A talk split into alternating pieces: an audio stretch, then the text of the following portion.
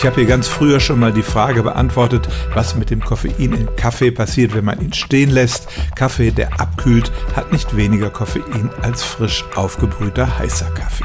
Aber so trinkt man ihn ja im Allgemeinen nicht. Da gibt es zwei Möglichkeiten. Erstens Eiskaffee, also Kaffee, in den man Eiswürfel reinschmeißt und dann vielleicht noch mixt. Der ist dann im Endeffekt natürlich mit Wasser verdünnt und hat zumindest pro Volumen weniger Koffein. Und dann ist in den letzten Jahren ja eine andere Methode des kalten Kaffeetrinkens populär geworden, nämlich Cold Brew, also Kaffee, der gar nicht heiß aufgegossen wird, sondern den man kalt über Nacht ziehen lässt. Bei der Methode wird meistens erstmal ein Konzentrat erzeugt. Das hat natürlich sehr viel Kaffee und damit auch sehr viel Koffein drin. Aber wenn man diesen Cold Brew Kaffee dann serviert, wird er nochmal verdünnt mit Milch oder auch mit Wasser.